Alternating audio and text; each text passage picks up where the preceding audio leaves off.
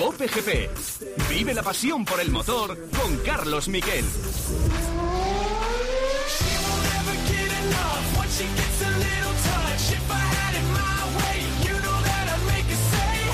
Hola, ¿qué tal? Buenas tardes, bienvenidos a Cope GP, vuestro podcast de cabecera del motor que empieza a tener ya noticias grandes, noticias importantes. Hemos conocido el nuevo Aston Martin AMR 24, una evolución, como os adelanté en el partidazo el pasado jueves.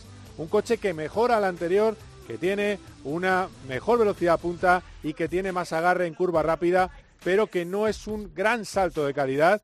Eso hace que vaya a estar en la pomada, pero no sabemos cuánto de bien. Depende de lo que mejoren los demás. No hay milagros, no hay saltos como los que vivimos en de 2022 a 2023. Hace apenas unos minutos se ha bajado ya del coche Fernando Alonso, contento de cómo va su monoplaza, aunque es verdad que solo es un filming day, son solo 100 eh, kilómetros los que ha podido hacer y además con unos neumáticos que no son los de competición de 2024, pero está el coche ya listo para esos test de pretemporada en Bahrein. Hemos hablado largo y tendido con Fernando Alonso, luego tendremos un par de minutos de lo que nos ha contestado y empezamos como siempre con nuestros titulares.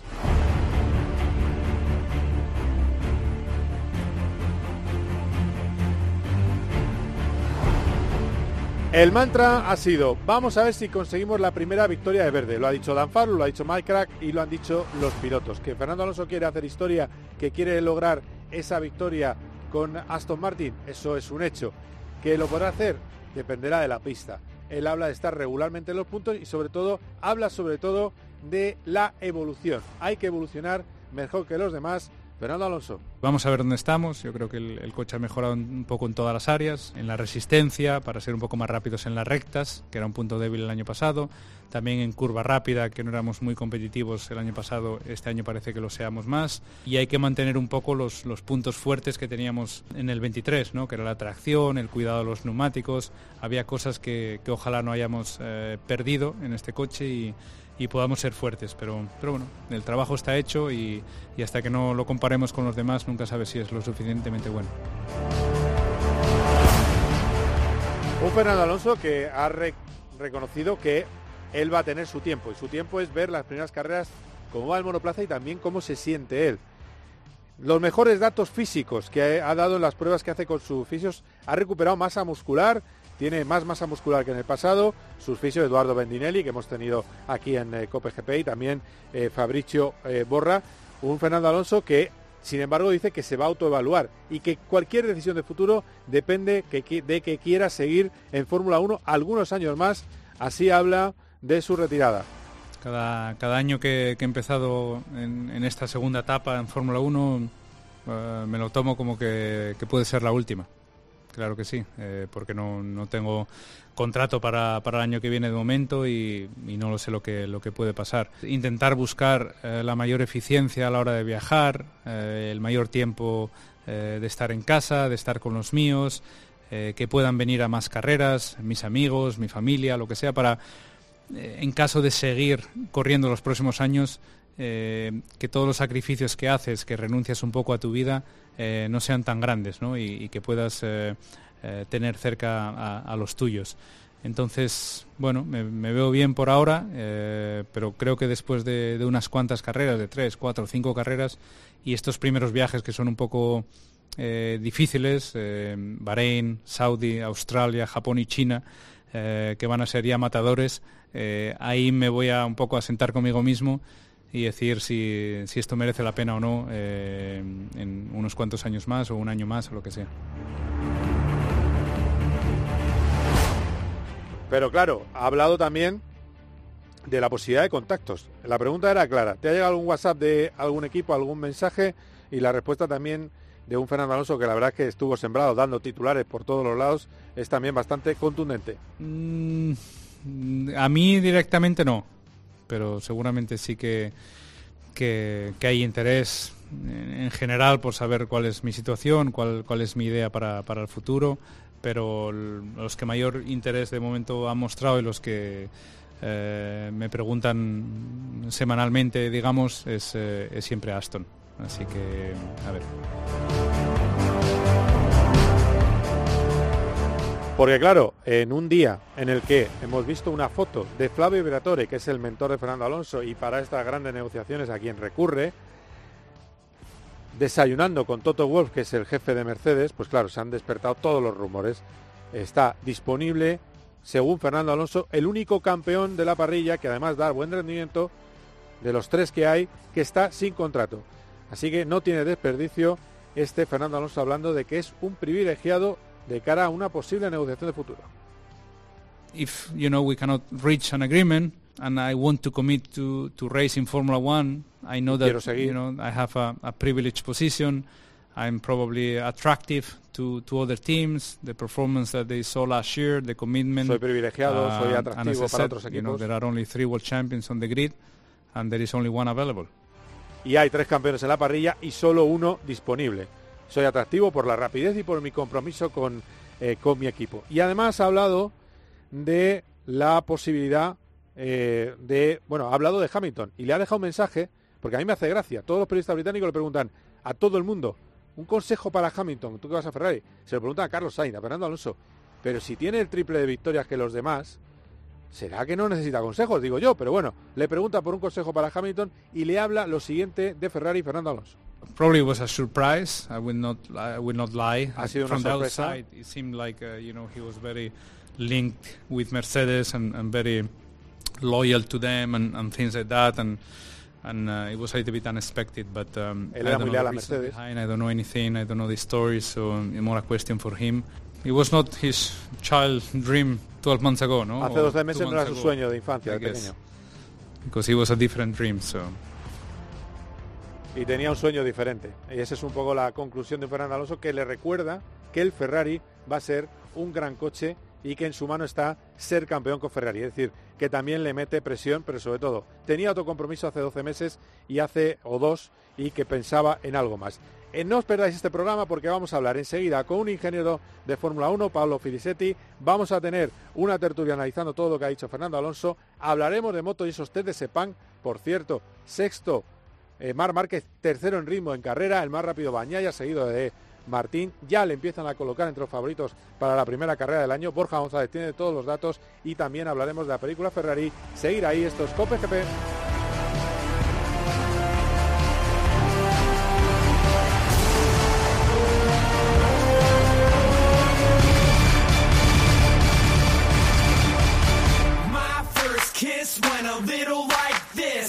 Cope GP. You know that I'd make a say.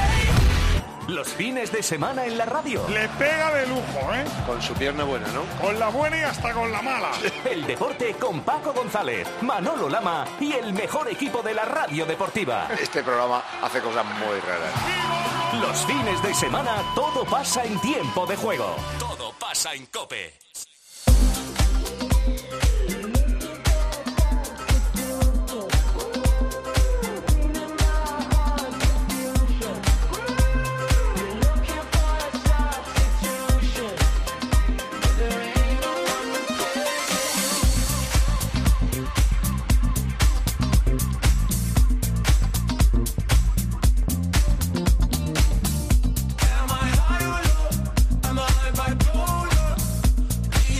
Pues ayer estuvimos eh, largo rato, 38 minutos hablando con eh, Fernando Alonso y tuvo el buen detalle Aston Martin de tener una parte en español.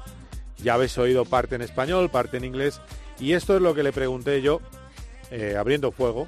No sé si es que a, mi, a mis compañeros les gusta que sea yo el primero en preguntar o le pareció bien al equipo Aston Martin. El caso es que fui el primero en abrir el fuego con Fernando Alonso y este es el pequeño diálogo que tuve con él y yo creo que explica muy bien lo que os hemos adelantado, os hemos contado en el partidazo de Cope, que es una evolución, pero que la gente no tiene que volverse loca, porque estamos en una fase en la que es muy difícil ganar décimas al crono.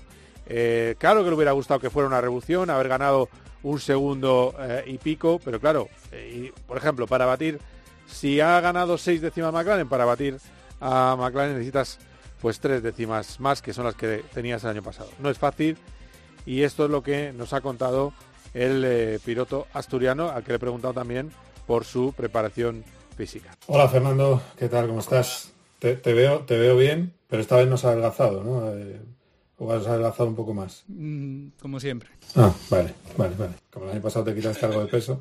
Vale, no, quería preguntarte eh, por lo que has visto, porque si repasamos el final de año, lo que has visto del coche en los datos teóricos, si repasamos el año pasado, eh, acabáis la temporada tres décimas de McLaren, en la calificación a cinco de, Ferrari y a seis de Red Bull.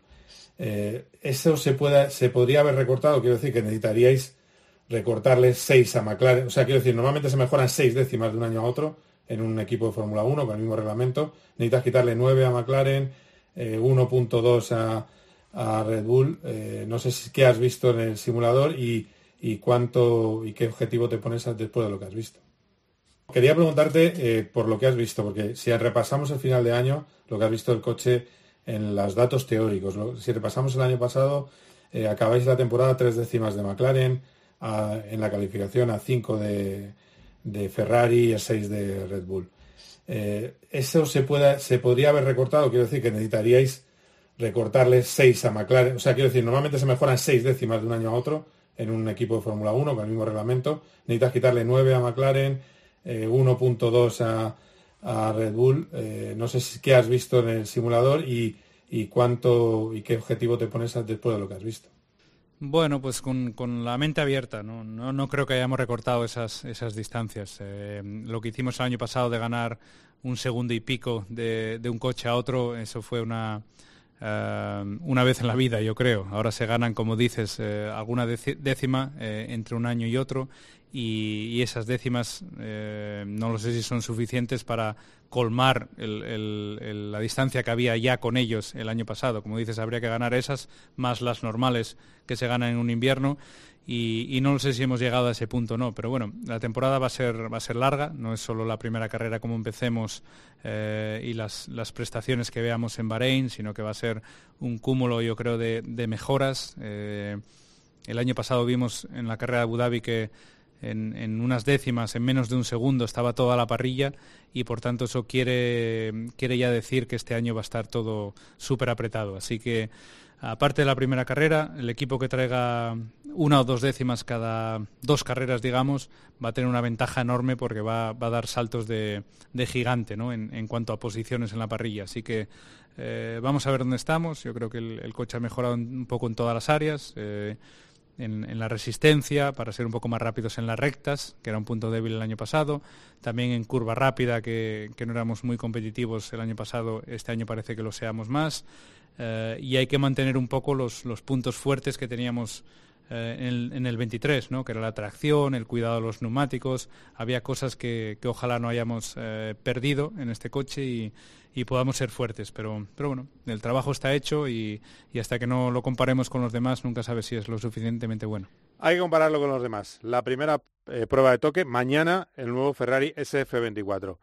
Le agradezco mucho a un experto técnico, a un ingeniero como Paolo Filisetti, experto de Racing News 365, en muchos años en la gacheta de los Sport, que esté aquí, colabora también con eh, Fórmula 1. Paolo Filisetti, ¿qué tal? Buenas buenas tardes, ¿cómo estás? Buenas tardes, Carlos. A ver, quiero un análisis. Te he estado ayudando con alguna palabra en español. Eh, quiero que me cuentes qué ves interesante de este Aston Martin Evolución del AMR23 eh, y si es un coche que promete o es un coche demasiado convencional, poco agresivo. Ah, no creo que es eh, eh, convencional, es una clara evolución del concepto, claro, pero tiene muchos elementos eh, interesantes. Em, creo que mm, el concepto es desarrollado al, máximo. Em, los pontones son similar al AMRS 23, pero tiene eh, las eh, bocas de los pontones que son eh, más elevadas y son casi minimal. Es un, concepto extremo que el, Red Bull en el 2023 ya um, exploró, ¿no? Ya, ya había explorado, ¿no? Claro, claro, mm. claro. Eh, muy interesante también es eh, la suspensión delantera, que es más o menos la misma que que- quella della MRS 23, ma tiene el trapecio superior que tiene el... um, eh, es muy eh, inclinado eh, pa- para incrementar el efecto anti-dive de- de- del, del morro. Eh, sí, Y- el, el anti el anti-dive, para que la gente lo entienda, eh, lo estás explicando perfecto, ¿eh? pero el anti-dive es el anti-hundimiento, es decir, cuanto más menos se hunda el morro en frenada, más eficiente, más eficaz es la aerodinámica del coche, mejor funciona.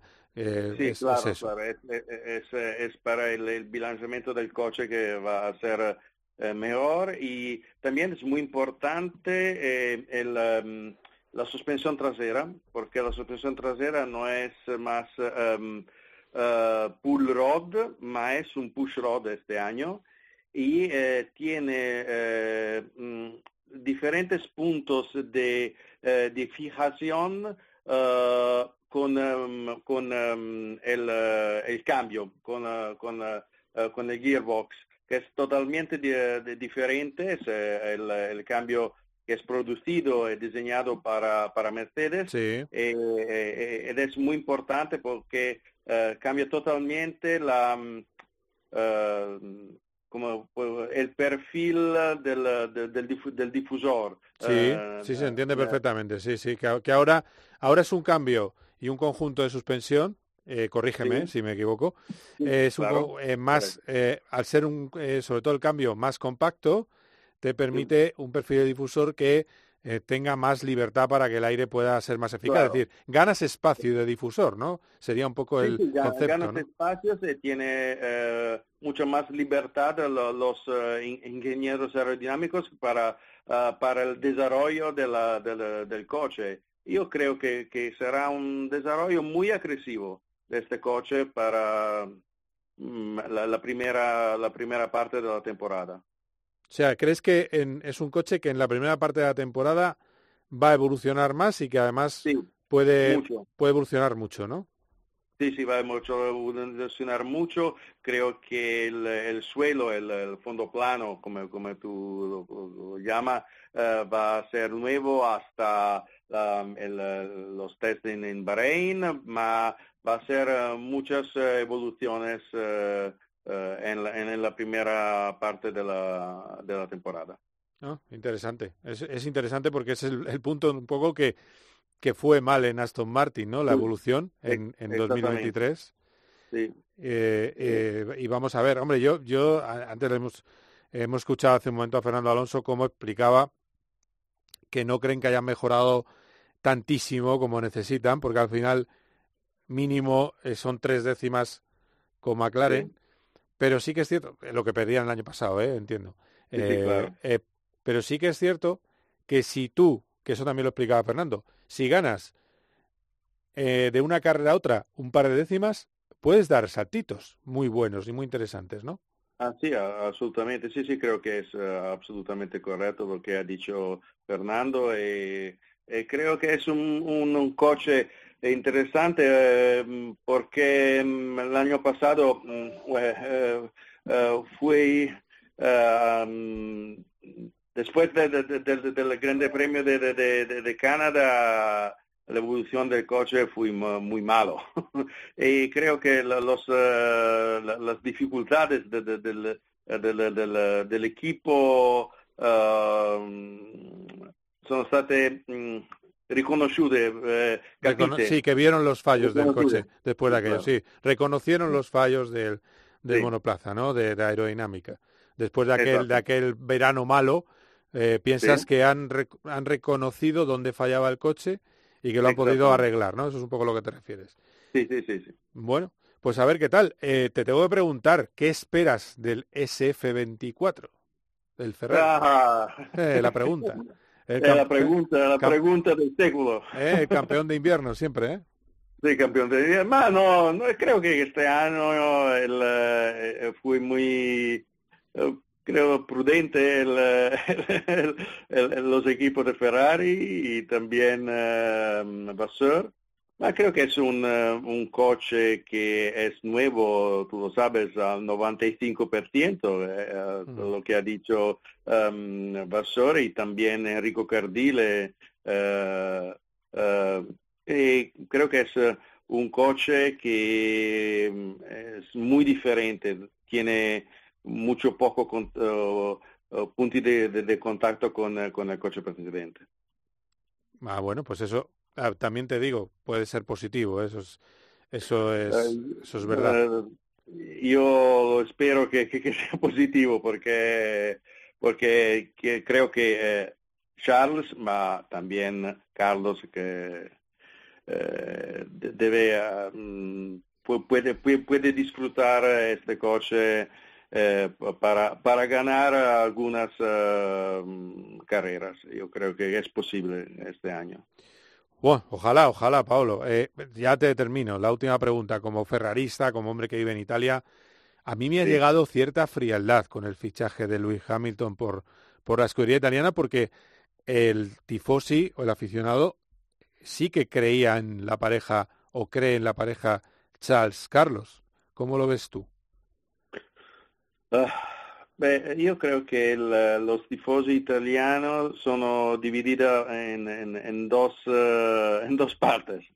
Eh, tiene una, una mucho grande parte que es, eh, como, como decir, eh, feliz que el próximo año arriba a, Hamilton, pero también está mucha gente que cree que Carlos eh, no fue bien eh, eh, trattato bene. eh, Sí, sí, tratado, perfecto, entendido, perfecto. Bien, bien tratado Mm. eh, para, para el equipo, porque Carlos es un, uh, un pilota que puede ser un, uh, un buen, uh, un buen piloto y un, un ganador. Eh, el año pasado eh, ganó en, en, en Singapur y creo que, que es un piloto que si el coche es bueno, no es eh, uh, un, un piloto uh, lento, eh, es, es un piloto muy claro. veloz, Sí, sí, sí. Es, muy rápido, muy rápido. sí, sí, e- es un, no es un 2, es un 1, es un piloto que está muy Es emparejado con... un uno pari mérito con, eh, con, eh, al- al- con, con- con Leclerc.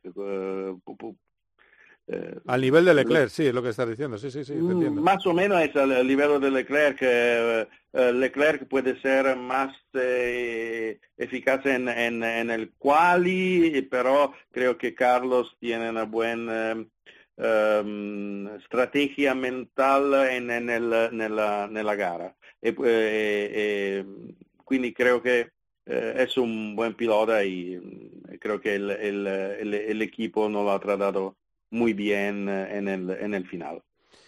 Bueno, pues eh, Paolo, mm, eh, gracias por la clase, como siempre, y estamos Muchas atentos. gracias a vosotros. No sé si Muchas decirte ya, sí, no sé si decirte ya de antemano de llamarte Sí. para hablar dentro de una semana de cómo va a ser ese Ferrari. Bueno, como habrás Bueno, ha dibujado eh, muchas estoy- cosas. Estoy, estoy aquí sie- siempre feliz de, de- de- de hablar contigo. Estupendo. Muchas gracias, Pablo. Un abrazo. Muchas gracias, un abrazo a usted. Chao, chao. Un poquito de música, Javi.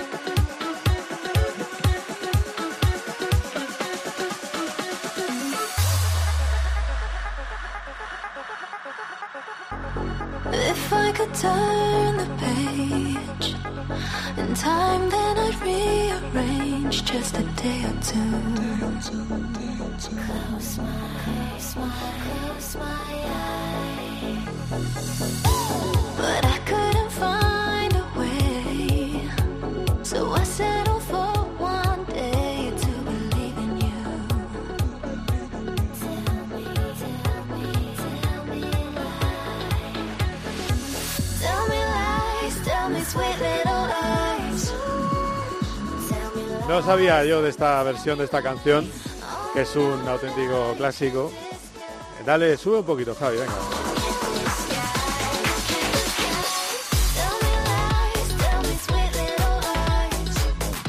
Me imagino yo a los tres contertulios que tengo hoy, copa en mano, encima de un yate en Monte Carlo, porque son muy de, Mon de Mónaco los, los tres. Empezamos por el más veterano o el que yo conocí antes, Adrián Rodríguez Huber, de agencia F, ¿qué tal? ¿Cómo estás? Buenas tardes. La buena es la de Fleetwood Mac. Es muy bonita esta canción, pero la buena buena es la de La de Fleetwood Mac. Bueno, si Javier Rodríguez, que es mi técnico, la busca. Somos de Fleetwood. Claro, tú eres de, de Fleetwood Mac, es verdad. Eh, eso está bien, eso está bien. En cualquier caso, a ver, eh, yo creo que es mejor que la que ha ganado Benidorm Fest este año. Pero bueno, son cosas mías. Eh, A gustos colores. que no la voy a... No, sí, a ti te gustará la cosa, la mandrágora esa que ha ganado. Que... He dicho que para gustos colores. Ay, más. ay, Oye, ay, ay, ay. Bueno, tranquilo, eh, vais a caminar sobre las aguas algún día. También tenemos aquí a José Carlos Jarabia del diario ABC. ¿Qué tal, José Carlos? ¿Cómo estás? Hola Carlos, ¿qué tal? Pues sí, yo, yo sí que me veo en, en el yate con esta musiquita, ¿eh? Hombre, En Mónaco, en Mónaco hemos hecho más de una de estas y, y has acertado con, con la cancioncilla, la tonadilla. claro, claro, porque es... eh, Además eso, ves la a luz- ver, una cosa, Dime. perdona- perdonad y saludos a todos, perdonad que os interrumpa. Yo Sí. no estoy en Mónaco, pero estoy en Gijón, que no, es- no es verte nada, ¿eh? No, Gijón es muy bonito. Gijón es... Sí, eh, señor. Gijón es una... Es una ciudad maravillosa que hace mucho que no voy y tengo que volver. Ya, ya Pues cuando voy quieras, avisando. eh, igual te, se- no se comen mal aquí, Carlos. Es Yo que creo es que eso. Yo, saciaríamos tu apetito sin problema. Yo en el norte muero, eso también es verdad. Eh, pero bueno, Sergio Lillo, que es muy, es, ese es muy de running, de ir en bici de- desde al circuito de Zambor, pero oye, a veces hay que salir un poco a los medios. Hola Sergio Lillo, relevo, ¿cómo estás?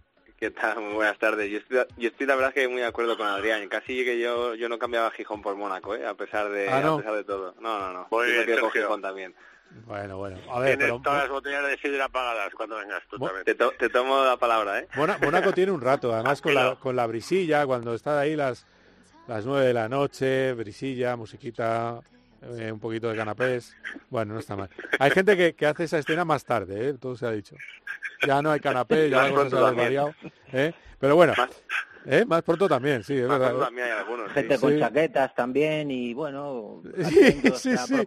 Sí, sí, sí. Es verdad que había, había, había gente que tenía eh, indumentaria de día, indumentaria de noche en, en Mónaco, Exactamente. que conocemos nosotros. Bueno, profesionales. Lo que se llama el profesional de argot es el que cumple de día, cumple de noche y por la mañana está en el circuito. Eh, bueno, vamos a hablar de, que me estoy yendo por los cerros de Úbeda, para no tener tiempo, está bien. Eh, hablamos de lo que hemos, eh, de la completa rueda de prensa de, de Fernando Alonso. Bueno, primero de todo os voy a poner un bulo, un corte sobre Stroll. Circula el bulo de que Stroll dice que ha mejorado seis décimas el Aston Martin de un año a otro. Os voy a poner el corte entero con mi pregunta y lo que responde de verdad Lance Stroll. Eh, hello, Lance. Ocasión, eh, La pregunta a Lance es, sim- es simple. Tenéis que that mejorar las tres décimas que os sacaba McLaren y además recuperar en otros aspectos.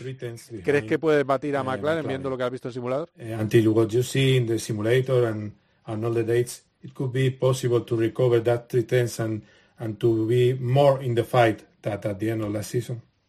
It depends what McLaren did over the year, Oh, over the winter. So very hard to to predict, but uh, I hope, uh, yeah, we recovered the three tenths and found three more tenths. Depende de lo que McLaren haga, haya hecho este invierno, esperemos a ver recuperar tres décimas y además encontrar otras tres décimas. Eso se ha transformado en redes sociales. El Aston Martin ha mejorado en seis décimas. Eh, empezamos bien. Bueno, está, está claro, ¿no, Sergio? Que a ti te hizo gracia la respuesta de... También le preguntaron, ¿se puede batir a Red Bull? Y, y dijo, sí, haciendo coche más rápido que Red Bull. ¿Sabes? Pues los traes eso y después sí, se puede batir a Red Bull. Sí, aparte Lance Stroll dijo otra cosa muy interesante, que es, eh, eh, le preguntaron sobre su futuro. Lance Stroll está, Sí. tiene contrato indefinido con el equipo de su padre. Incertidumbres, ¿no? Sí, sí, sí. Y, y te voy- yo estoy centrado en mi trabajo de este año en Aston Martin, como si tuviera oferta de alguien. Bueno, en fin. Se veía preocupado. ¿Cómo, qué, qué- qué feo está que os metáis con la meritocracia? Me cago en la mano. Es verdad, tienes razón. Eh, bueno, a lo que voy. Vamos a hacer un poco de alonsología. ¿Qué os ha parecido, Adrián, José Carlos, eh, Sergio, ese Fernando Alonso poliédrico que hemos vivido en la primera rueda de prensa del año? Por un lado, estoy más fuerte que nunca. Por otro lado, eh, está la sombra de la retirada. Además, tengo una posición de fuerza excepcional para ir a otro equipo y mi prioridad es Aston Martin. Es decir, ha dicho todo en el mismo eh, lugar y casi a la misma hora. ¿Cómo lo veis? Incluso que puede seguir a las 48, 49 y 50 incluso. Yo y podría ir a los 48, 49, 50, pero cuando vaya a pasar unas carreras y vea si está cansado o no, decidirá si continúa en los Claro. circuitos. A Eh, mí, no sé, a mí, Carlos, me ha parecido, a mí me ha parecido, Carlos, un, un Alonso sabio, un Alonso experto, Sí, sí. Un, un Alonso totalmente dominador de la escena, alguien que conoce. Cada hueco de la Fórmula 1 y que sabe lo que tiene que decir y que le, muy- le importa muy poco lo que le pregunten. Él lanza su mensaje y, y sabe y sabe lo que tiene que decir y, y como dices tú, efectivamente, ha tocado todos los palos. Eh, puede estar el tiempo que quiera, tiene una posición de privilegio, eh, elegirá Tiene lo, la que, lo que sartén él por quiera. el mango. Luego, luego puede, puede ser que no sea tanto como él dice, ¿no?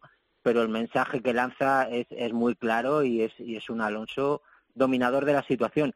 Que no sé si lo comentaremos luego, pero eh, a mí, de todo lo que hemos visto, me ha llamado muchísimo la atención ese, ese, esa fotografía de Briatore con Toto Wolf Con Toto. en redes no, sociales. estamos Es que el dinero nos gusta a todos mucho, ¿eh? aunque seamos todos millonarios. Y bueno, si subimos el precio de las cosas, nos viene fenomenal a todos. A todos. Exactamente, sí. Pues es que me estaba acordando, no sé, no sé si recordaréis, Sí. cuando echaron a Matiachi en Ferrari, le sustituyó a Ribabene y salió, al instante salió Briatore con Alonso con una cajetilla Malboro. Eh, Hombre, que me he acordado de eso, yo también, sí. sí, y, y, Sí, y- Gustó mucho en Ferrari, eso sí. Exactamente, y todo lo que reflejaba aquella fotografía se terminó cumpliendo, es decir, bueno, vamos a esperar, ¿eh? No vaya a ser que, que la opción Mercedes esté de verdad en la mesa. Bueno, Es que, ¿por qué la vamos a descartar? O sea, si Fernando es uno de los mejores pilotos de la historia y, y de los últimos 10 años o 11, la escudería más exitosa ha sido Mercedes. Es que es, a ver, a es ver, absolutamente lógico que, lo, pueda- que puedas pensar en ello. quiero escuchar a nuestro tímido compañero Sergio Lillo, que sin embargo No, no, tiene estoy ya más, atentamente. más tiros dados también que yo que sé. A ver, cuéntanos, Sergio. No, no, es verdad, estoy muy de acuerdo con, con lo que han dicho Adrián y, y- y José Carlos, porque es verdad que, que a Fernando se le vio ayer por la tarde-noche controlador de la situación. Yo creo que incluso hubo más preguntas de las que él esperaba sobre Hamilton, Ferrari y Mercedes, y sí que a mí me, me hizo gracia ¿no? ese momento en el que al final llega a decir, mira, que, que no me importa lo que Luis Hamilton haga de ahora en adelante, ¿no? Eh, dejando muy claro que, Sí, pero- que, bueno, que hasta, que hasta ahí habíamos llegado, ¿no? Que ya había dicho todo lo que tenía que decir al respecto del, del tema. Pero con mensajito también, ¿eh? Varios, sí, desde sí, sí. varios ángulos. No, no, el mensaje, el mensaje de, de, de, no, si el coche bueno lo vas a tener y con eso tienes que ganar y como diciendo, bueno, Claro. y luego además... Y aparte, me ha, sorprendido un hombre tan comprometido y tan leal con Mercedes. Y, Sí. y, hombre, me- hace un año no parecía que fuera el sueño de su infancia pilotar por Ferrari. La verdad que estuvo estuvo muy Alonso, muy... Sí, pero, muy pero GPA. también os digo una cosa. eh, lo de Mercedes. Vamos a ser, vamos, el juego de Briatore, el desayuno, eh, vale, bien. Mercedes le ha podido fichar antes y no le ha fichado. Eh, y Mercedes ha hecho algo, bueno, Mercedes Toto ha hecho algo que no le ha gustado a Fernando, que es jugar con su nombre varias veces. Es decir, acordaros, 2016, siempre tengo en cuenta a Fernando Alonso cuando eh, hay que pensar en un piloto porque es muy bueno. Y resulta que ya tenía absolutamente apalabrado a Valtteri Bottas. Eh, Puedo ir un poco más atrás. Ya, pero a, a lo mejor la opinión de Hamilton pesaba algo, ¿no? En ese momento. Sí, sí, que, que- Porque claro, no. este- a este no me lo traigas, tráeme a Valtteri, que, me- que Claro. más, más simpático. No, Yo pero creo que es no imposible que que, que Alonso hubiera podido fichar por, por Mercedes. Ahí discrepo un poco, Carlos, porque veo imposible que, que Alonso hubiera podido fichar por, por Mercedes durante todo este periodo porque Hamilton es que no lo hubiera permitido, creo yo. No, no, no puedes tener a dos, Sí, pero pilotos, es a dos tiburones de ese nivel en el mismo equipo. Vale, pero vamos a otro ejemplo, de, de- de- otro ejemplo, el intercambio famoso que se habló eh, entre Hamilton, Hamilton a Ferrari y Alonso a Mercedes. Tampoco luego al final pasó nada.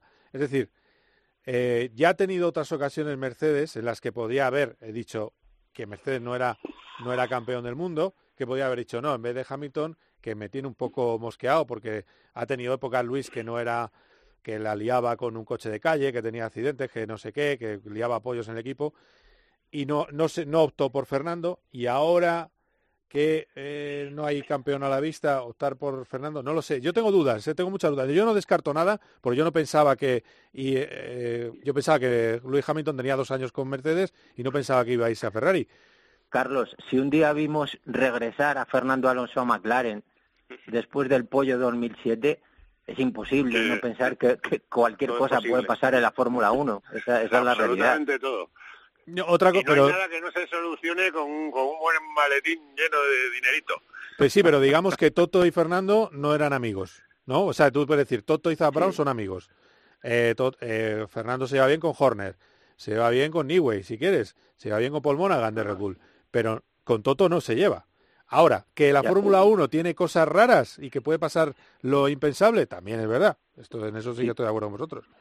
Pero bueno, Sí que es cierto que a lo mejor Claro, eh. Mercedes necesita una primera figura porque construir un, un- un transatlántico como Mercedes en torno a George Russell que ha ganado una carrera de Fórmula 1 si no si no recuerdo mal eh, tampoco es una es una apuesta arriesgada también eh Pero fijaros ahora mismo, Toto tiene en la lista, tiene, tiene, por supuesto, los que hemos citado, tiene a Kimi Antonelli, que es su piloto de futuro, 17 años, quiere que sea su Verstappen, está en Fórmula 2 este año, lo que pasa que es muy joven, y había un plan que era tenerle primero en Williams, lo que ha hecho otro con otros jóvenes pilotos, tiene a Esteban Ocon, tiene la posibilidad de Pierre Gasly, tiene por supuesto a Carlos Sainz, que sería el tener una, eh, un equipo muy solvente, un Sainz Russell es un equipazo, eh, tiene a media parrilla a su disposición. Es decir, que, que lo que pueda haber, incluso tiene la posibilidad de,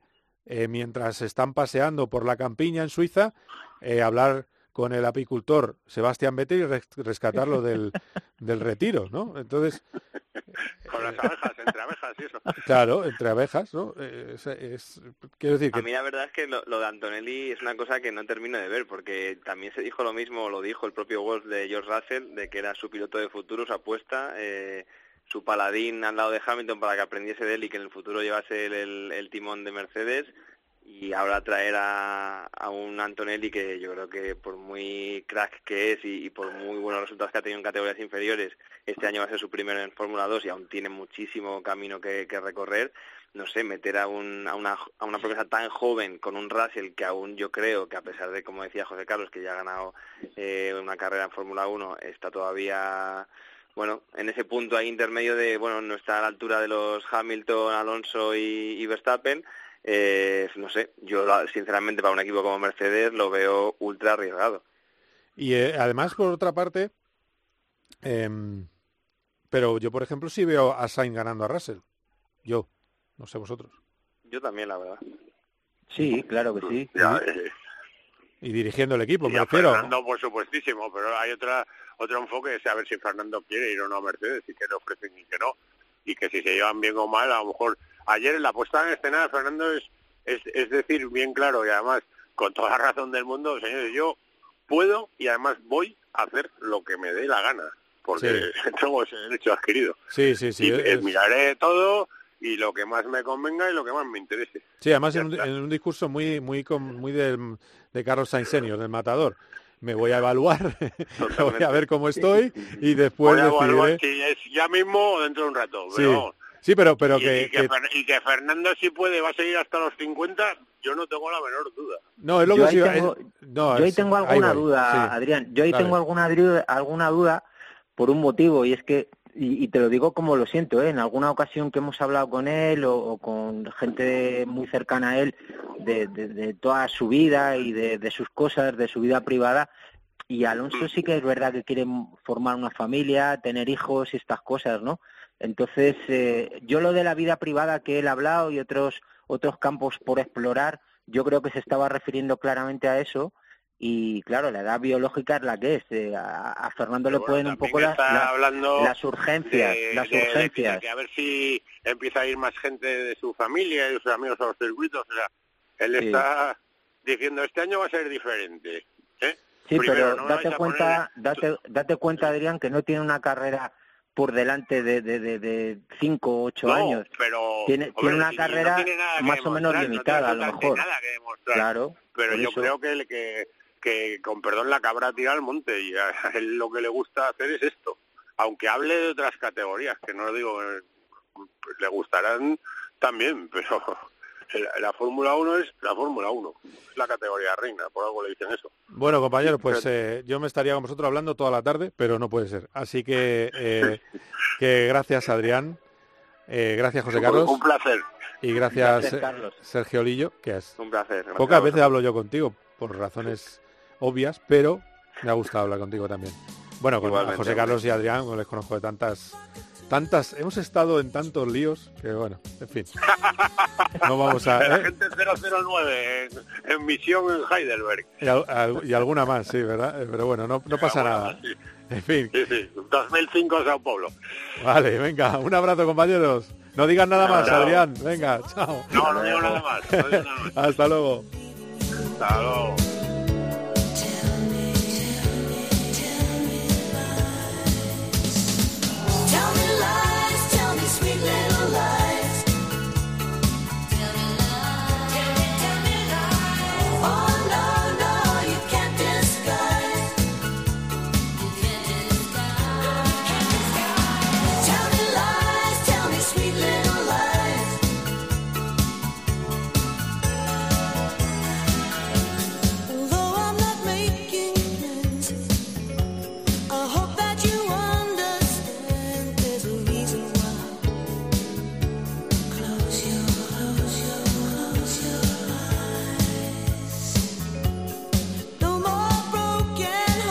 Hablamos de motos porque ha empezado de verdad el trabajo en serio con las motos de 2024 en los test de Sepang. Unos test de Sepang en los que han brillado de nuevo las Ducati. Evidentemente era lo que se esperaba. Tiempazo de Peco Bañaya, récord absoluto del circuito por delante de Jorge Martín. Sexto puesto para Mar Márquez. Pero ojo que Mar Márquez estaba en simulación de carrera luchando por un hipotético podio. Enseguida hablamos con Borja González pero esto es, este es el resumen de lo mejor que dijo eh, Mar Márquez a los pocos periodistas que estaban allí, entre ellos la cadena COPE con Borja González, Mar Márquez. Bueno, eh, es, salgo satisfecho del test, salgo satisfecho eh, porque la progresión ha sido positiva. No me he estancado en ningún momento, no han habido pasos atrás, sino cada día hemos ido mejorando. eh, el primer día, vale, fue un poco caótico eh, por, eh, por diferentes cosas, circunstancias que pasaron todas en un día. El segundo día y tercero dentro del box fue todo pe- perfecto y esto pues nos permitió trabajar. Primer día fui dando muchas vueltas y, bueno, el ritmo empecé empezó a mejorar y empezó a ser mejor. Y este, este segundo día hemos mejorado, que ayer lo decía, tengo pendiente cómo hacer el time attack, porque es donde estoy sufriendo más ahora, y, y lo hemos podido mejorar también. Así que, que bueno, veremos si, si soy capaz de llegar o no al nivel de ellos. De momento no estoy al nivel de ellos, de los de delante, de los, eh, de los tres rápidos que, o cuatro, que eran... eh, que eran Martín, eh, Bagnaya, Bastianini y mi hermano Alex, eh, aquí en Malasia. Pero por insistencia y trabajo, que no, que no quede la duda y que no sea. Pero si no se ha dicho ¿Cómo? que no estás nada lejos, que decir, a lo mejor la vuelta rápida pero al ritmo estás muy a la par. Por lo menos lo que, se- lo que se ha visto hoy con las condiciones que hay hoy. Sí. Mm, sí, claro, sí, el long run está ahí, no puedo engañar. el eh, sprint race está ahí, sí que, que es verdad también que hay que entender a qué hora se ha hecho cada long run. Eh, eh, hay pilotos que lo han hecho con mucho calor, hay que, pilotos que con menos.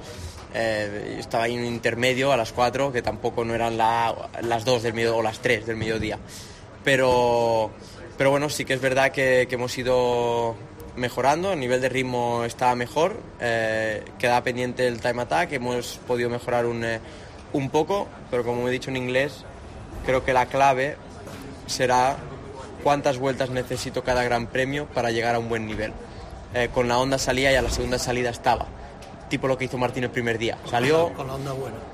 no, bueno, estaba en el, en el nivel del del límite, ¿no? Del del límite que yo encontraba, pam, pam. Ya estaba ahí y, y ya sabía que de ahí no pasaba. Eh, fuera más rápido o más lento.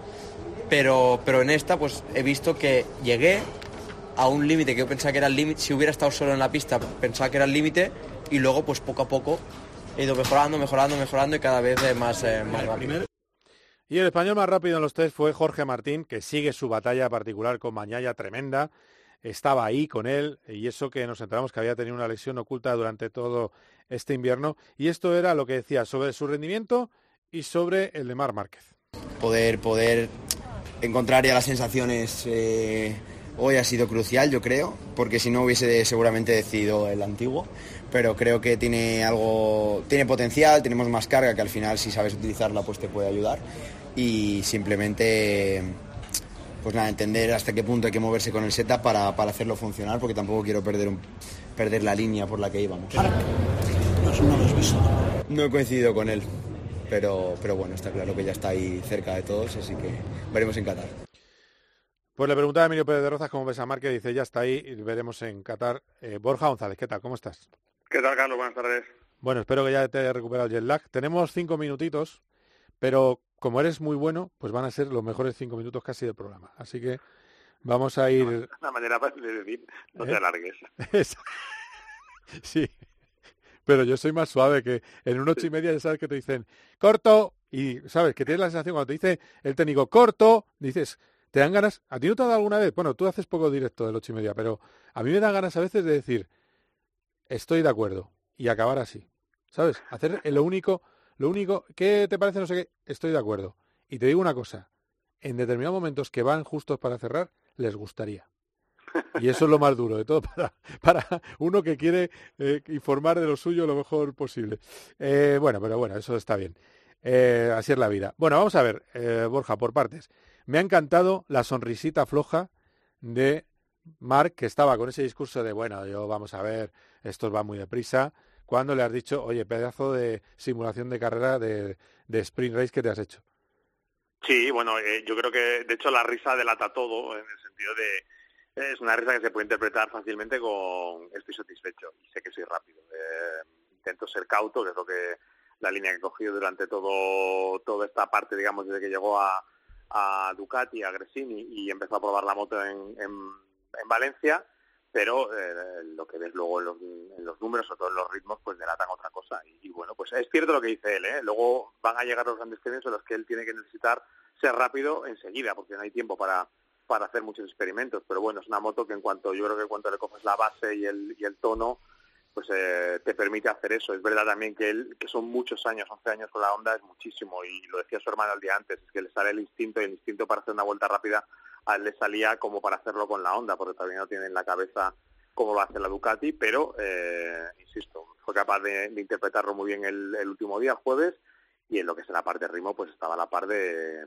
de, de, voy a decir de todos los top de Ducati y de muchos pilotos porque en realidad también es cierto que estas pruebas con la pista con mucha goma después de muchos días rodando se tiene mucha información y es fácil que, que te, te engañes por los ritmos de la gente porque había gente con unos ritmos fantásticos y entiendo que no todos van a estar eh, peleando por todas las carreras No, claro, evidentemente, pero bueno, vamos a, a ver la sensación, y escuchas a Jorge, la sensación es que le ve, le ve rival para la primera carrera. Sí, yo creo que todos, todos cuentan con él. Eh, Qatar va a ser especial porque tienen un test antes de la carrera, con lo cual prácticamente todo lo que van a hacer en esos días va a ser preparar el Gran Premio y ahí va a llegar la gente con mucha información. Eso también nos lo decía, por ejemplo, Pedro Acosta.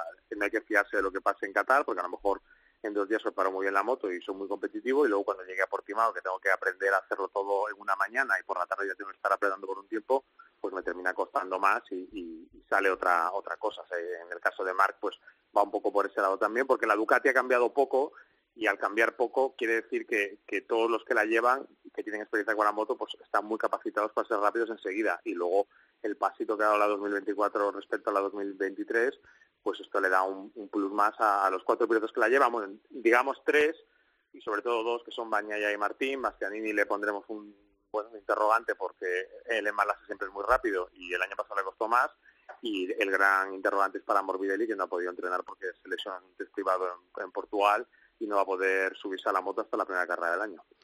Pues sí, Pues sí, la verdad es que ha sido una, una mala suerte tremenda la de la de Morbidelli. ¿Está un poquito mejor o...? o- Sí, sí, lo que pasa que, bueno, al ser un golpe en la cabeza, pues le han dado unos plazos de, de no hacer práctica deportiva Mm. y esto pues eh, abarcaba tanto el test de Sepang como el test de Qatar, así que va a tener que ir a ciegas prácticamente a la primera carrera del año. Luego está lo del tiburón de Mazarrón, lo de Pedro Acosta. Noveno tiempo absoluto, pero estamos por sensaciones en el paddock, por lo que se comenta, por lo que se ve en pista, ante el mejor debutante desde Mar Márquez en MotoGP. A ver, ha habido muy buenos debutantes. Marc, por ejemplo, también lo decía. El, eh, cuando debutó Bañaya con la Ducati, en el test de Sepang terminó segundo.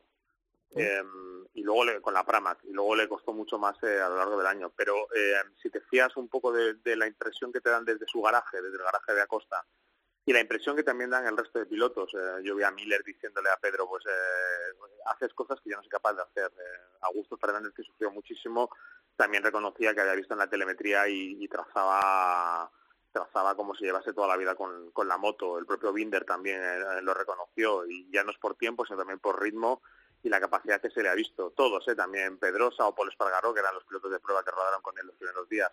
O sea, que, que hay ahí un, un diamante que tiene una perspectiva brutal. Eh, y ahí luego los resultados ya lo hemos comentado otras veces. Vamos a ver, lo estuvo seis días en Sepang, que es mucho, pero ya te digo que, que hay ahí un pilotazo. Lo que pasa que, bueno, MotoGP está tan apretado que puede ser un pilotazo y que eso te permita ser noveno. Así que veremos a ver, tampoco se le puede poner muchísima exigencia porque es el único novato y, y la moto, evidentemente ahora mismo la KTM no está al nivel de la Ducati. No, claro, es que hay ocho Ducatis, es que esa es el- la historia. Eso es lo que va a maquillar un poco todo, ¿eh? No está subido en, en una Ducati, eh, por ejemplo, pero bueno, vamos a... Sí, pero bueno, también hay que evaluar el, el nivel de las motos todavía. ¿eh? Yo creo que hay que ver la KTM qué realidad da, porque en Sepang el año pasado sufrieron muchísimo y aquí con Binder se la vio mucho mejor y con Pedro eh, le costó más a, a Miller y mucho más a Augusto Fernández. Y hay que hablar también el nivel de la Aprilia, que ha hecho una moto, son los que más han cambiado la moto, eh, que es una moto que se ha adaptado muy bien a Alex Espargaró, a su manera de, de pilotar, ese paso por curva, y que por ejemplo se le ha atragantado mucho más a, Viñales y a, y Oliveira, pero se ha visto mucho trabajo, sobre todo mucho trabajo aerodinámico, que esa ha sido la, la gran, digamos, el gran qué de este test, el, ver la aerodinámica de las motos, que es en lo que trabajan todos.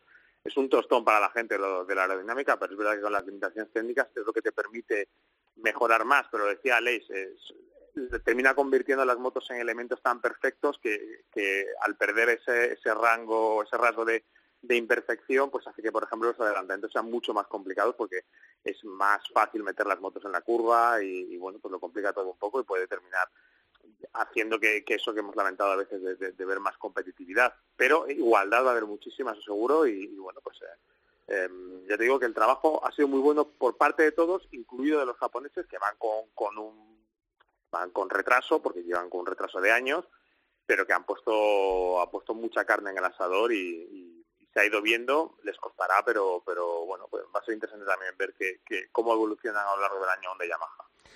Muy bien, Borja, próximos test. Pues los próximos test son en, en Sepang, el que te he dicho, pero no me preguntes la fecha. O sea, en porque Qatar. ahora. Sí, en Qatar, que es justo el de preparación de carrera, son dos test, dos días de test, pero no me sé exactamente los días. O sea, más- más que- Sí, ¿no? Un clásico, un clásico, una clásica pillada que hago yo que Sí, no hay pero forma. esta, no, pero esta, esta es peor, porque normalmente sería de horarios, pero esta es de, de días. Sí, eso, eso, eso demuestra las ganas que tienes de ir a ese test.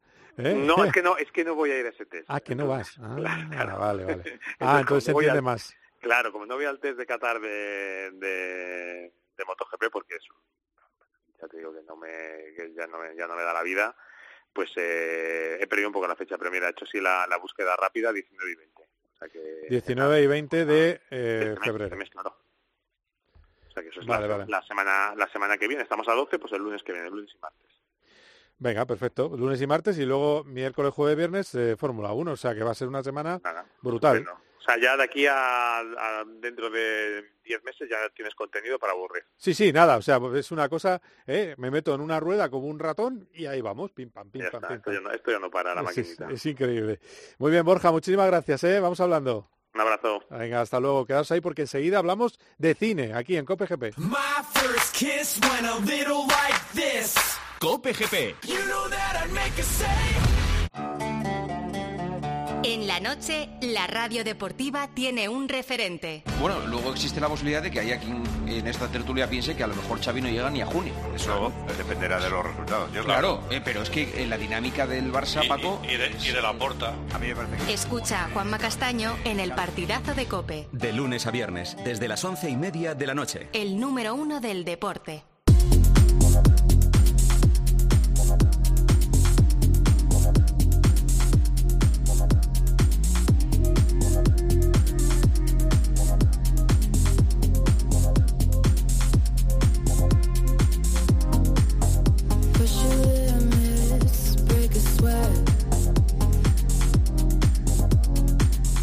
Hablamos de cine en eh, Cope GP porque estuvimos en el preestreno de la película Ferrari y ahí estuvimos con alguien que conoce muy bien la historia que se cuenta en la película. Recordemos Ferrari. Bueno, mejor, escuchamos el tráiler de la película y enseguida hablamos con Joaquín Verdigay. Esto es Ferrari.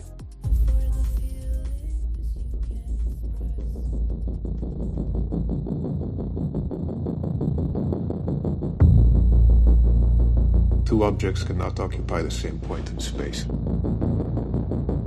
the same moment in time. The corner races at you. You have perhaps a crisis of identity. Am I a sportsman? Or a competitor? Este es el sonido del tráiler de Ferrari, la última película de Michael Mann. Estuvimos el otro día en su preestreno y con nosotros estuvo alguien que sabe mucho de la escudería italiana, Joaquín Verdegay. Buenas tardes. ¿Qué tal? Buenas tardes. Que, que ya me has dicho que la has vuelto a ver, con lo cual te ha gustado. Ah, sí, sí, sí, fui el sábado, ¿verdad? Incluso más despacio y con más detalle, porque había cosas que... Bueno, es que yo siempre he sido un ferrarista empedernido. Mm. Y, y la verdad es que eh, mi mejor amigo del colegio, que también era ferrarista, incluso mm, fue a visitarle al señor Ferrari a su, a su fábrica en su momento, en los 60, y tengo muchas eh, cartas de- y muchos autógrafos suyos porque le felicitábamos cada vez que un coche Ferrari ganaba una carrera y nos contestaba normalmente con una foto del ganador, firmada por el ganador y firmada por él mismo, ¿no? Anda. Entonces es un personaje al que admiro muchísimo. Sí, de ahí sorprende un poco la, frialdad eh, que, tiene eh, el protagonista, eh, Adam Driver, un poco al interpretarle, ¿no? Se le ve una persona, es verdad, que, entró en una depresión por lo que le cuentan con el fallecimiento de su hijo, que es un poco la, fase de, la vida en la que está Enzo Ferrari, un Enzo Ferrari ya con 60 años, aunque Adam Driver tiene 40, pero está bien caracterizado. Y, sí que es verdad que era un hombre distante, pero con quien quería ser distante, ¿no? Enzo Ferrari. Así es, porque efectivamente Alfonso de Portagol le tuvo por la calle de la amargura hasta que le fichó. Lo que ocurre es que yo creo que tampoco fue algo tan frío y evidente como se ha matado Castellotti llamar a Portago. ¿eh? O sea, hay un proceso eh, de selección que posiblemente ya estaba completado en la cabeza de Ferrari, pero bueno, en la película hay que resolver alguna cuestión en muy pocos segundos de imágenes, ¿no? Pero efectivamente yo creo que fue su exceso de romanticismo, tengamos en cuenta que Ferrari empieza a competir eh, pues en la época de la Primera Guerra Mundial, ¿no? Y que muchos amigos suyos lo dicen en esta película varias veces, se mataron dos la misma tarde, Borsacchini y no me acuerdo cómo se llamaba el otro piloto, en un accidente en Monza. En fin, era una persona que sí tenía claro que había que hacer un muro de sentimientos entre él y sus pilotos. De hecho, con Peter Collins, que, que sale con un gorrito histórico en las mil millas, Sí. eh, tuvo una muy, muy especial relación, porque Peter Collins precisamente se comportó como un caballero con su hijo Dino y tuvieron una magnífica relación, porque tengamos en cuenta que es un tipo Ferrari que no solamente está dedicado en cuerpo y alma a los coches eh, con, un, que- con una pasión difícilmente comprensible, sino que tiene un hijo y lo tiene con su mujer, que además es su socia y que además, y lo dice en la película, había estado enamorado absolutamente de ella, ¿no? Y este chico tiene una enfermedad que se manifiesta pronto y que le convierte en, en- en un enfermo terminal con 14 años, ¿no? Y, y es una agonía que destroza la vida de este matrimonio, sin duda. Es decir, está rodeado de muerte en su casa, en los circuitos. En fin, es una situación en la que hay que tener bastante presencia de ánimo para seguir adelante con tíos como Scaglietti, como Pininfarina, como Rómulo Taboni y hacer lo que hizo, ¿no? Y pasar a la historia como ha pasado. Claro, porque el, año negro, eh, 57 es negro, pero más negro es el 58, porque es verdad que eh, está el fallecimiento de Alfonso de Portago, que está bastante... Yo ahí, ahí discrepo de ti de, incluso de críticos cinematográficos. Para mí los efectos digitales en una película de superproducción son eh, por lo peor de la película. O sea, es un estupendo drama. Si queréis ver coches clásicos, el sonido es embriagador, los coches son maravillosos, el- la película toma un vuelo con la mille miglia excelente, tampoco entiendo por qué la llaman la mil- las mil millas, o por qué se habla en dólares cuando están en Italia, que solo son liras, pero, eh, pero aparte de eso, sí que es cierto que a mí lo único que me sorprende en, un- en una película que es una producción prestigiosa es que los efectos digitales sean tan raros o parezcan tan, tan Bueno, poco pero yo creíbles. no te entiendo. ¿Raro en qué sentido? No, porque no, porque no me parece, sí, porque el, a ver, la manera en la que despega el coche no me parece natural. La Pero manera, como la- fue. y la, y, Pero es como fue, ¿eh? Sí, o sea, sí. el coche explota un neumático. Sí. No se sabe exactamente si porque pasa por encima de una pieza, en fin, es igual, explota el neumático delantero izquierdo, eso es historia. sí, eso sí. Y lo primero que hace es cuando se empieza a desequilibrar derecha-izquierda, golpea un, un hito, es cierto, ya en Solo, y se eleva. Se eleva por el golpe al hito. Eso es verdad. Y se eleva todos los metros hasta el punto que le pega a un poste de telégrafo o de, o de la luz o de teléfono podía ser a la un- altura a la que él se lo pega, ¿eh? Ya, ya, pero para elevarte de esa manera no despegas tan de manera tan irreal, creo yo. Es decir, Es que tiene... así fue. No, no, es no. que así fue. No. Mira, hay croquis de ese accidente. que- sí, que fue así, pero, libros, ¿eh? pero que no ha quedado visualmente creíble. Claro que Ah, fue bueno. así, pero yo a mí no me lo creo. O sea, es decir, Ya. eh, cuando, o sea, el buscar tanto realismo hace que cuando choca con la gente, claro, evidentemente no te lo crees. Evidentemente es, es eh, ficción, pero es que la gente parece dibujos animados. Es decir, eso es lo- eh, que también es verdad que estamos hablando que a lo mejor alguien no lo ha visto y estamos haciendo unos spoilers eh, brutales, pero bueno, eh, pero vamos, eh, a mí para mí es lo que más me ha rechinado una película que creo que dramáticamente está bien y no sé tú cómo las colocas comparada con otras películas. A mí me encantó Le Mans contra Ferrari, que es como la continuación de esta en realidad, es decir, en el tiempo, es unos años después.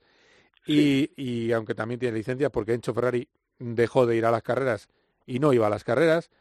La bueno, de hecho, aquí se ve que las ve por la televisión con Scaglietti desde el garaje.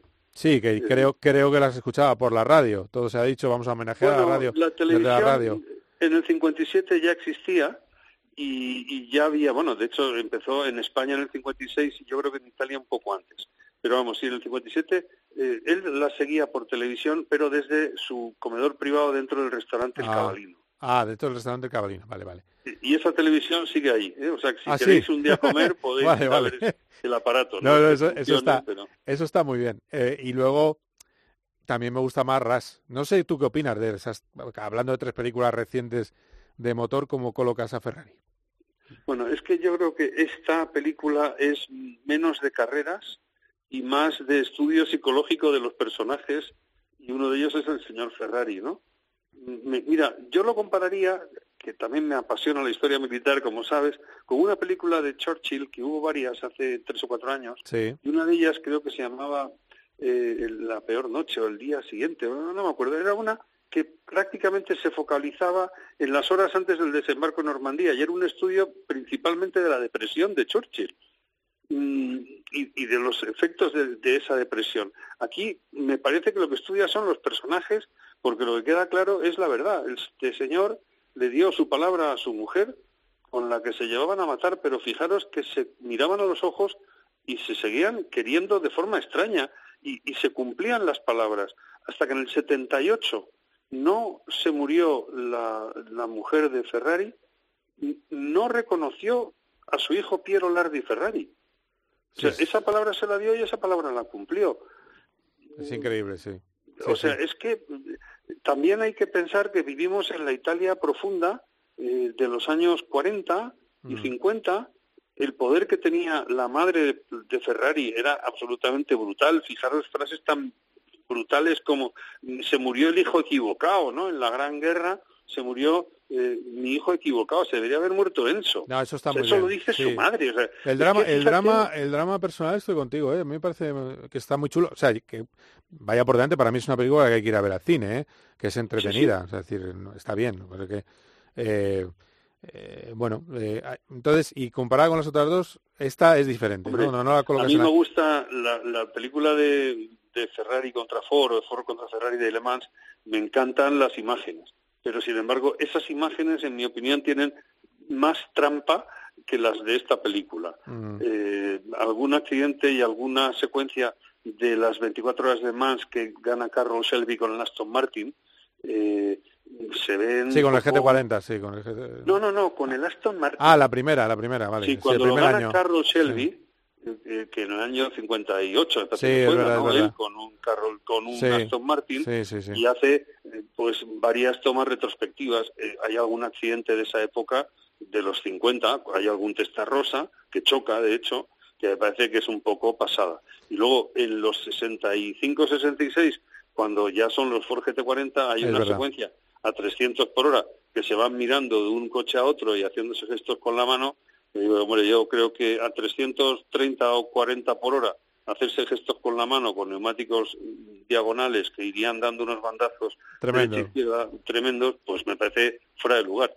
Y también me parece fuera de lugar el poco rigor histórico de hacer que Enzo Ferrari vaya a, a las carreras. No fue nunca. Que se repite en Ferrari. Claro, pero tú entiendes en un No, guionista no, que no te... se repite. Es que las mil millas lo que él iba era la salida de Brescia. Ah, o sea, que en Se la, mil, la mil y media sí iba. Ah, vale. no, vale, no, no, a la salida de Brescia. No veía la carrera. Ah, sí, pero bueno, aquí Él parece... estaba en la salida y se marchaba directamente a Módena o, o a Brescia a esperarles, porque era Pero la peli, en la peli lo va siguiendo, ¿no? Va, va de hotel en hotel No, no, siguiendo la lo carrera. que pasa es que va de Brescia, se, posiblemente se vuelva a Módena o lo que sea. Bueno, la verdad que no tengo ni idea dónde, dónde se va. Pero si os fijáis, no está en la cuneta ni nada de nada. En ningún momento está viendo la Ya, carrera. ya, ya, ya. No, a mí, a mí es que, a mí eh, creo que en el tema actoral, eh, Ford, eh, Ford contra Ferrari está muy, muy bien. Es, yo Sí. creo donde más, donde más, donde más me gusta. Y luego Ras es muy bonita, pero se nota que el asesor es Nicky Lauda, que como tú bien sabes, también salía de juerga, ¿no? Efectivamente. ¿Eh? Aquí se conocía a todos los confesionarios del centro de Europa, según la película Rush, pero vamos, yo creo que también era un ser humano, ¿no? Efectivamente. Eh, bueno, tengo que preguntarte ya para terminar, ¿cómo está el Gran Premio de Madrid? Porque tú eres federativo, ¿cómo está ahora mismo ese, ese proceso Bueno, hasta pues- construir el circuito? Pues estamos trabajando en gerundio para que todo se pueda convertir en una realidad en el menor tiempo posible. Claro. O sea que, bueno, estamos trabajando. Hay mucho trabajo por delante y, y ya hemos tenido una primera reunión y estamos en gerundio, como digo, trabajando. Claro. ¿Va, va a diferir mucho de lo que hemos visto? El circuito Pues, final. Yo no tengo ni idea, porque eso tendrá que ser el departamento eh, correspondiente de la FIA, ¿no? Pero mm, yo creo que, mm, visto desde arriba, no. El trazado va a tener, yo creo que pocos cambios. Yo creo que es razonablemente eh, suficiente todo y que va a tener pocos cambios. Eh, es más, posiblemente haya más toques, posiblemente, ¿no? A nivel de alguna curva que se tenga que hacer un poco más lenta en la entrada eh, o que a lo mejor los grados de inclinación del pavimento tengan que retocarse en un punto o en otro.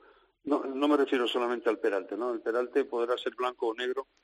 Eso es una cuestión que dependerá exclusivamente de la Comisión de Seguridad del circuito, ¿no? Sí. Pero me refiero, pues eso, a pequeños matices. No, no, no veo que sea necesario hacer grandes cambios. Sí, pero bueno, sí que es verdad que hay que hacer todo el trazado. Es decir, ya me contabas tú el otro día que, por ejemplo, hay que cambiar el sentido de vierteaguas que tiene la calle, la calle donde, donde entras, eh, sales desde de Bueno, IFEMA a la derecha. O, o- o a lo mejor no cambiarlo. Yo lo que te he puesto de manifiesto es que, que la caída está, está al revés, o sea, está Claro. hacia el interior. Claro. Pero precisamente esas son cosas, eso hay que pavimentarlo con asfalto de carreras. Claro. Con lo cual, cuando haces eso es cuando puedes dar pequeños retoques y habrá que tomar algunas decisiones sobre, sobre, sobre este aspecto en concreto, ¿no? Y lo que sería Pero más bueno. lento que sería la entrada, la entrada a la recta de meta, dices o qué?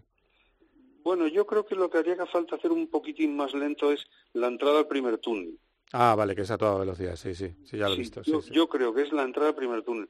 Y a partir de ahí, mm, bueno, ya son cuestiones de mero matiz de aplicación de los reglamentos de construcción de circuitos. Mm. Es decir, que ahí ya no, no son los ojos de un aficionado los que, como el mío, como los míos, los que pueden dar opiniones, sino son la- las reglas de cálculo, los cálculos y las, y las normas reglamentarias, ¿sabes? De los grados que tiene que tener una curva en la entrada, con la planimetría, con la altimetría, con un montón de parámetros. Es decir, es que son 500 folios de, de instrucciones. Madre mía, ¿cuánto, ¿cuánto se tardaría en hacer el circuito completo? ¿Cuánto crees, ¿Cuántos meses son necesarios para...? Hombre, algún técnico ha dicho que lo que es la ejecución material, entre 12 y 14 meses es suficiente para, para terminarla, ¿no? Lo que es la ejecución material. Ya, ah, bueno. Pero claro, es que hay muchas más cosas. Primero hay que hacer, primero hay que tener un proyecto completamente terminado y a gusto de la FIA para que la FIA le dé la luz verde Sí. y después se empieza a construir. Y luego no solamente está lo que es la construcción material, es que habrá que ponerle pues las tribunas, los muros, las historias. ¿no? Claro, porque... vamos, sí. eso son tan 14 meses. A ver, eh, lo que se hablaba es mm, eh, tenerlo acabado en verano del 26. Eso es un Sí. poco lo que se habla. Sí, ese es un poco el objetivo, ¿no? O sea, Sí. Todos queremos que, pues como se supone que la carrera podría ser en septiembre del 26, pues que unas semanas antes pudiéramos hacer un simulacro como un ensayo general con todo, como se dice en teatro, ¿no? Aunque no estuvieran las tribunas, que es el único elemento que no es necesario para que podamos saber si todo funciona, ¿no? ¿Se ha descartado que sea nocturna? ¿O todavía no? No, yo ese tema lo desconozco. Ah, vale, vale. Es más, se está trabajando en iluminación también, con lo cual el, el horario, en fin, eso ya yo creo que forma parte de la guarnición, ¿eh? de la ensalada. Yo prefiero, yo hablo del solomillo. ¿eh? Ah, bueno, ya, el otro es una más, ¿no? Digamos. De, sí. de día o de noche, eh, pues mira, si hay iluminación se podrá hacer de día o de noche o a media tarde o no, eh, eh, eso es, es un tema del que yo insisto, no, de verdad no, ni lo he tocado. Ya, ya, pero bueno, que, que es que yo hablaba con José Vicente Mozo y me dijo, bueno, eso no está todavía descartado ni aprobado. Me dijo lo no, de, lo de nocturno. Es cierto, Mm. es cierto, no, no, ni se ha barajado. O sea, es que es un tema que, ¿por qué no? Hay carreras nocturnas que dan muy buen resultado, sobre todo en circuitos de este tipo, ¿no? Claro. O sea, la- Las Vegas, Singapur, en fin, está, son, son precedentes que, que dicen mucho de este tipo de pistas, ¿no? Es como un poco como que lo pide, ¿no? El problema puede ser que de noche pues moleste más el ruido en la zona que hay una cierta proximidad con las viviendas. Ya. Pero bueno, mm, tampoco los Fórmula 1 de hoy en día suenan como sonaban los de la película de la que hablábamos No, antes. ¿no? no, qué maravilloso el sonido de la película. Por eso digo que, digo. que puede contentar a todo el mundo, que no es la- el padrino, pero que, está entretenida, está entretenida. Y, yo me alegro que la haya visto dos veces. Eso significa que a un purista como tú le ha gustado. Eso es muy positivo. Sí, sí, yo he disfrutado mucho porque además ya digo, yo soy un, pues, un nostálgico y, el señor Ferrari pues para mí fue un personaje muy importante ¿no? en, en- juventud. Bueno, y, y no tanta juventud, o sea, porque murió en el 89, ¿no? Sí, sí, con sea 91 años o una, una pasada, sí. Bueno, no estaba muy claro el año en que había nacido, ¿eh? Ya. no hay no, no es pacífica. Por ahí, eh, sí, Eh, por ahí, sí, sí, sí. sí. Muy bien, Joaquín. Pues ala, que gracias por la clase, ¿eh? Como siempre. Nada, Un encantado, encantado. Abrazo Un fuerte. abrazo. Hasta Venga, ahora. hasta luego.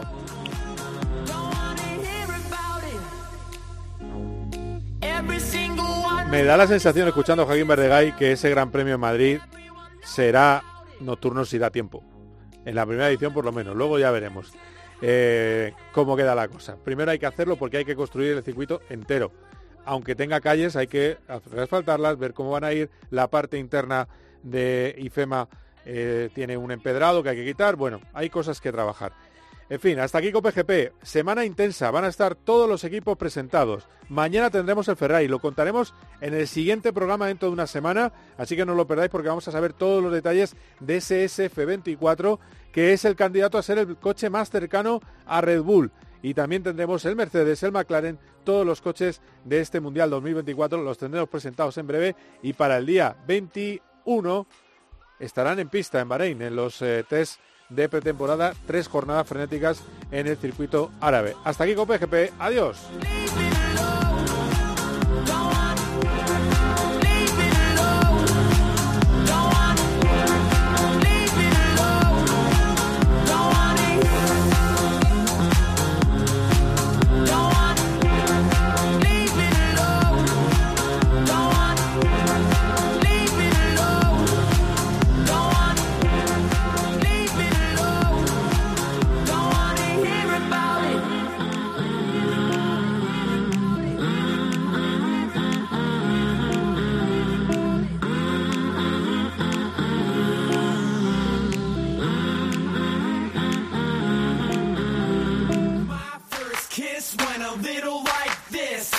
Cope GP. Vive la pasión por el motor con Carlos Miquel.